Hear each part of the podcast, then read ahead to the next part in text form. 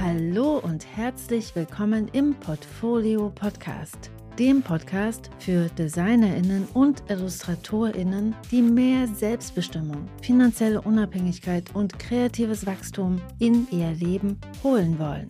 Bist du bereit für Klarheit und selbstbestimmte Entscheidungen auf deiner kreativen Reise? Let's go! Hey, hey, herzlich willkommen zu dieser neuen Episode des Portfolio Podcasts. Wie schön, dass du hier bist. Letzte Woche ging es in der Portfolio Akademie um Sichtbarkeit. Die Portfolio Akademie ist ja mein zwölfwöchiges Professionalisierungsprogramm für IllustratorInnen und DesignerInnen und die Teilnehmenden sind gerade dabei, ihre im Programm entwickelte Positionierung, in konkrete Portfolios und Akquiseschritte zu übersetzen, um dann damit wirksame Akquise zu machen und Aufträge zu generieren. Eine Teilnehmerin, nennen wir sie mal Marie, hat mich in diesem Zusammenhang letzte Woche gefragt, was es denn überhaupt so ganz konkret bedeutet, sichtbar zu werden als die Person, die hinter den kreativen Werken steht. Denn ich hatte gerade zu ihr gesagt, dass bei ihr eigentlich schon alles da ist. Expertise ist da, handwerkliche Fähigkeiten sind da, die Werke in ihrem Portfolio sind super. Das, was fehlt, ist die Sichtbarkeit ihrer Person. Und sie fragte mich dann, was genau meinst du denn eigentlich damit? Gleichzeitig hat mir Patrick Wirbeleit in einem persönlichen Gespräch letzte Woche von einer Episode von Andy J. Pizzas Podcast Creative Pep Talk erzählt, in dem es um Instagram geht und darum, dass viele Kreative dort sichtbar werden mit Dingen, die ihnen überhaupt nichts bringen. Ich verlinke dir die Folge in den Shownotes und sage auch nochmal Danke Patrick für diesen tollen Tipp. Diese beiden Momente haben letzte Woche dafür gesorgt, dass ich viel über Sichtbarkeit nachgedacht habe. Denn Maries Frage ist ja berechtigt. Was genau bedeutet es denn als kreative Person mit dem eigenen kreativen Angebot sichtbar zu werden? Im ersten Moment denkst du ja vielleicht, ja, ist doch klar, wenn ich als Illustratorin bzw. Designerin in die Sichtbarkeit gehe, dann zeige ich mich. Also nicht nur meine Arbeiten, sondern auch mich. Stimmt, im Grunde genommen ist es genauso.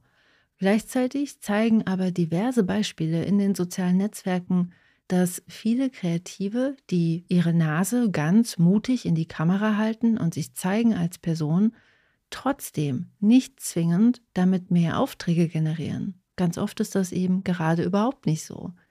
Es scheint also Sichtbarkeit zu geben, die dafür sorgt, dass du erinnert wirst, dass Menschen dich kennen für vielleicht bestimmte Themen. Und dann gibt es Sichtbarkeit, die ganz schnell auch wieder vergessen wird. Ich zum Beispiel sehe auf Instagram wirklich viele Menschen mit Beiträgen, in denen sie sich zeigen, aber an nur einen Bruchteil davon erinnere ich mich, weil viele Inhalte auch sehr ähnlich sind und vielleicht auch, weil die Zeit, in der der Post vor mir aufploppte, einfach nicht reicht, um durch diesen kurzen Beitrag die Person besser kennenzulernen. Und vielleicht auch, weil ich trotz des Beitrags immer noch keine Ahnung habe, wer da eigentlich vor mir steht. Heute soll es also um verschiedene Formen von Sichtbarkeit gehen. Und dabei habe ich drei Dinge identifiziert, die helfen, Maries Frage zu beantworten und die dich dabei unterstützen, deine Sichtbarkeit bewusster zu gestalten. Und deshalb geht es heute um das Warum, das Wie und das Wo und das Was von Sichtbarkeit. Denn damit du die Sichtbarkeit für dich nutzen kannst, braucht es einfach verschiedene Dinge. Und beginnen wir mal mit Ding Nummer eins und das ist die Frage nach dem Warum. Zuallererst brauchst du also eine genaue Vorstellung davon, was du mit dieser Sichtbarkeit überhaupt erreichen möchtest. Hier geht es also um deine Ziele und um die Frage, warum du gesehen werden möchtest. Klar, alle Menschen wollen irgendwie gesehen werden, aber ich meine das hier im Kontext von Akquise. Also, willst du Aufträge im Bereich Unternehmenskommunikation generieren oder willst du Menschen dazu bringen, deine Produkte zu kaufen oder deinen Workshop zu buchen? Oder willst du Aufträge im Bereich, weiß ich nicht, Editorial-Illustration? Oder aber willst du dich als Expertin für ein Thema, zum Beispiel Nachhaltigkeit in der Baubranche oder experimentelles Lettering positionieren, damit Menschen sofort an dich denken, wenn die Themen auf die Bühne treten? Bevor du in die Sichtbarkeit trittst, geht es also um das Warum. Und erst dann geht es um das Wie und das Was. Dir über dein Warum klar zu sein, ist wirklich wichtig, denn wenn es dir wie den meisten Kreativen geht, dann werden einige deiner Go-To-Plätze für Sichtbarkeit die sozialen Netzwerke sein. Als Person sichtbar zu werden, ist heute mit den sozialen Netzwerken so viel leichter als früher. Es gibt einfach diese Orte, wo vom Prinzip die ganze Zeit dein Publikum nur darauf wartet, neue Posts und Videos und Beiträge zu sehen. Um sichtbar zu werden, musst du also eigentlich nur auf Instagram, LinkedIn und Co auf einen Knopf drücken und dein Gesicht in die Kamera halten und schon guckt dir die ganze Welt dabei zu. Aber hast du dein Warum vorher nicht für dich beantwortet, dann passiert es recht schnell, dass alles, was du auf der Plattform tust, nicht dein Warum unterstützt, sondern das Warum der Plattform. Instagram zum Beispiel möchte, dass du schön viel Zeit dort verbringst, denn damit verdient Mark Zuckerberg sein Geld. Und auch die Menschen, die deinen Content sehen, sollen so viel Zeit wie möglich dort verbringen. Und deshalb wird dir die Plattform viele Vorschläge machen, was du nativ auf der Plattform benutzen kannst, um sichtbar zu werden. Und die Plattform wird dich auch dafür belohnen, wenn du Content erstellst, der Menschen dazu bringt, schön viel Zeit dort zu verbringen. Sie belohnt dich mit Likes und mit Reichweite und mit neuen FollowerInnen und sie belohnt dich auch damit, dass dich die Plattform vor bestimmten Menschen sichtbar macht. Dein Warum geht in diesem Konstrukt schnell verloren, denn die Erfolgsmarker, die dir die Plattform gibt und mit denen sie dich belohnt, spiegeln die Interessen der Plattform wider und nicht deine. Das bedeutet, dass es sehr wohl sein kann, dass ein sehr erfolgreicher Instagram-Post zwar von ganz, ganz vielen Menschen gesehen wird, aber nicht von denen, die für deine Ziele relevant sind. Deshalb ist es wichtig, dass du weißt, warum du sichtbar werden möchtest. Wenn du das weißt, dann kannst du dich einfach frei machen von den Erfolgsindikatoren der Plattform. Die Anzahl an Likes und FollowerInnen und die Reichweite sind dann einfach nicht mehr die relevanten Indikatoren, an denen du dich messen musst. Nimm mir mal an, dein Post wurde zwar nur von einer Handvoll von Leuten mit einem Herz belohnt, du weißt aber, dass du das Ganze hier machst, um deine bestehenden Verlagskontakte zu pflegen und die drei Lektorinnen, die dir auf Instagram folgen, haben den Beitrag geliked und dementsprechend gesehen. Der Post hat also genau die Personen erreicht, die du erreichen wolltest, selbst wenn die üblichen Plattform-Erfolgsindikatoren etwas anderes sagen.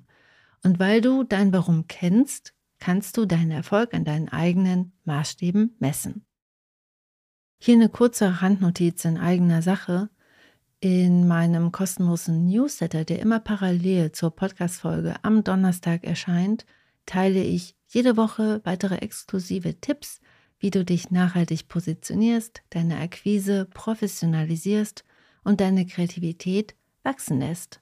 Und du bekommst auch einen Einblick in das, was gerade bei mir auf meinem Schreibtisch liegt. Anmelden kannst du dich für 0 Euro unter www.diegutemappe.de slash newsletter und aktuell bekommst du sogar noch als Dankeschön eine Ressourcenbibliothek zugeschickt. Diese wird es in dieser Form nicht mehr lange geben, deshalb, wenn du diese gern haben möchtest, dann melde dich jetzt gern zum Newsletter an. Okay, Randnotiz Ende, weiter geht's. Nehmen wir mal an, du hast jetzt dein Warum du sichtbar werden möchtest für dich klar definiert, dann hört es hier aber nicht auf. Denn wenn du jetzt dein Warum kennst, dann kannst du einen Schritt weitergehen und du kannst dann auch überlegen, was du noch tun kannst, um vor genau den Menschen sichtbar zu werden, die du erreichen möchtest. Du kannst also einen Schritt weitergehen und dich fragen, wie gehe ich in die Sichtbarkeit und welche Kanäle nutze ich dazu und welche Kanäle bringen mir was? Hier geht es also um das Wie und das Wo der Sichtbarkeit. An dieser Stelle greift die Frage nach dem Publikum, denn das wird durch die Wahl deines Kanals mitbestimmt.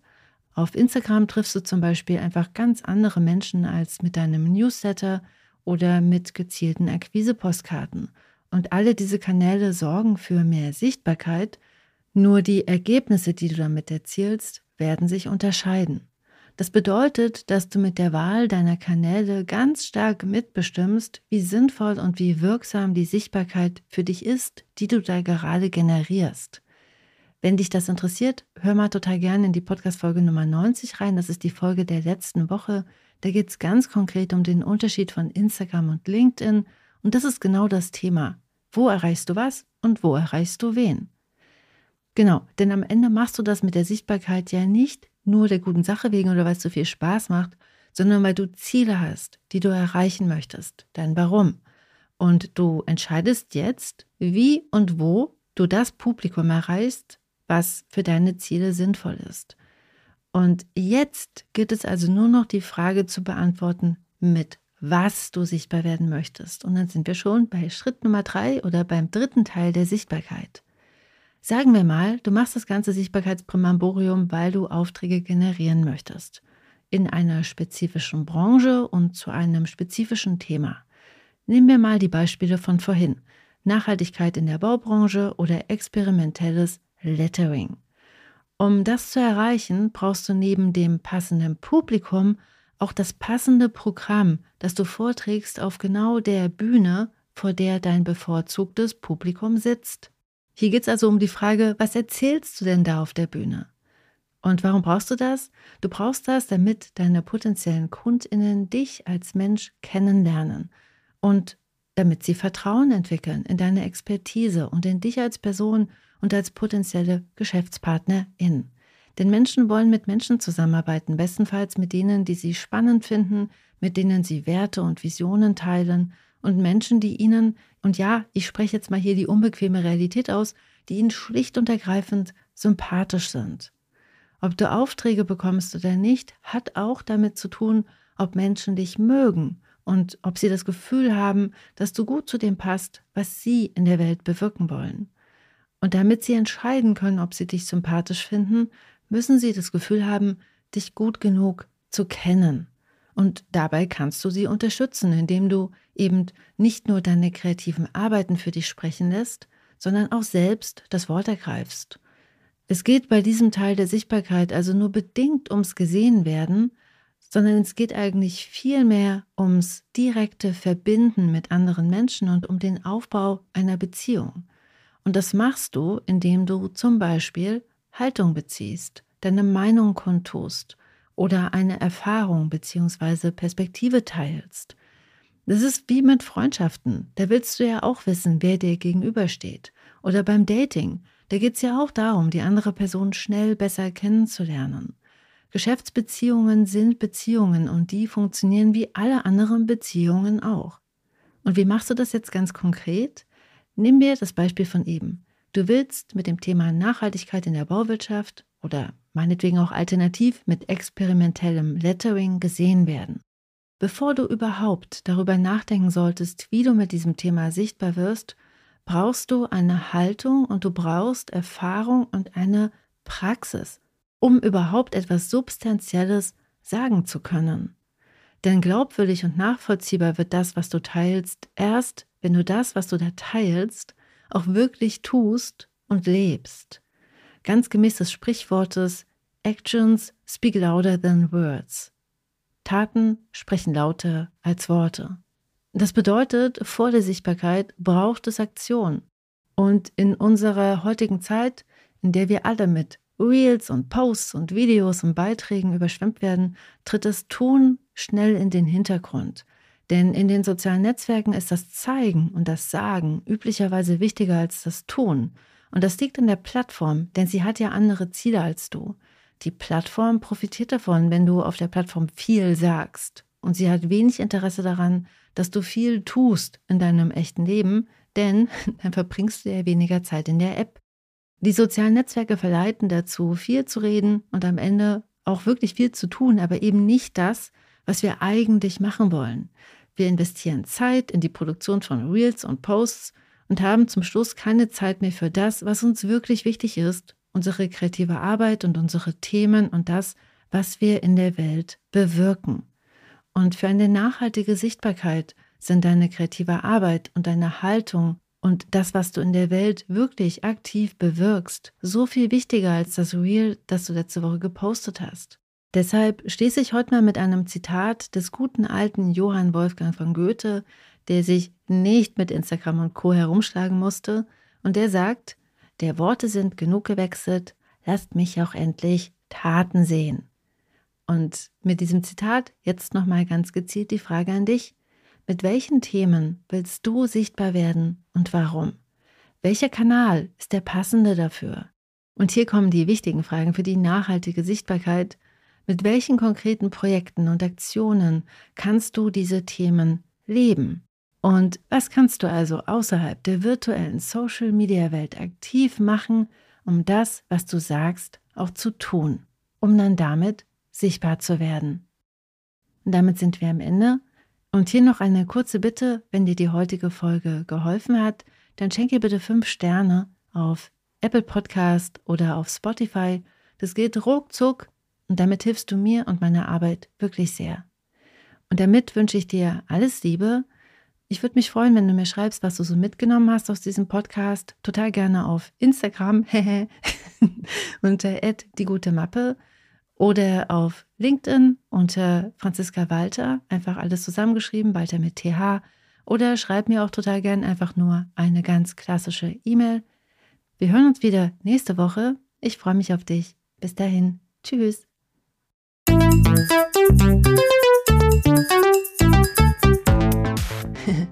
Wow, du bist immer noch da. Du bist der Knaller. Ich freue mich sehr, dass du dir die Podcast-Folge bis hierhin angehört hast. Hier nochmal der Hinweis, du findest alle Links in den Show Notes.